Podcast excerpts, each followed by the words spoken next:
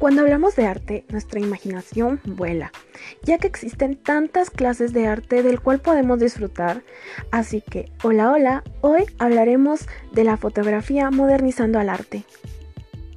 En 1839, el pintor Louis-Jacques Mande Daguerre apareció en escena con un nuevo invento, el daguerrotipo, es decir, la primera cámara fotográfica a pesar de lo alejado que está este prototipo fotográfico de las cámaras de hoy en día, el invento llegó revolucionario.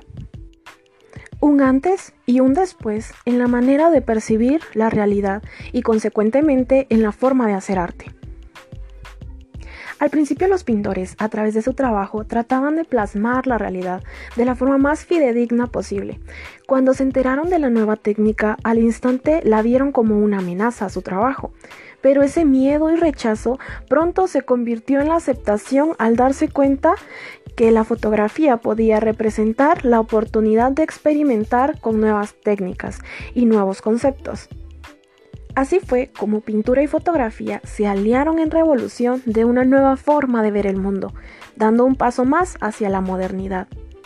Evidentemente, la fotografía de hace años no es igual a la tecnología fotográfica que existe actualmente, y es una gran ventaja para el arte ya que da la oportunidad de innovar, editar y existen muchísimos programas y aplicaciones para mejorar con varios efectos para las tomas fotográficas. Varios artistas se dedican a la toma de fotografías artísticas e incluso al mejoramiento de fotografías de cuadros muy buenos.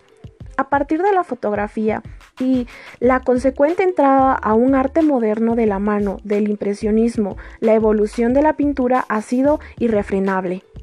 Y así fue como la fotografía llega a revolucionar al arte. Y en opinión propia, creo que esta revolución fue una de las mejores que han habido, porque llega a la modernidad y eso es bueno. Así que eso es todo por hoy y muchas gracias.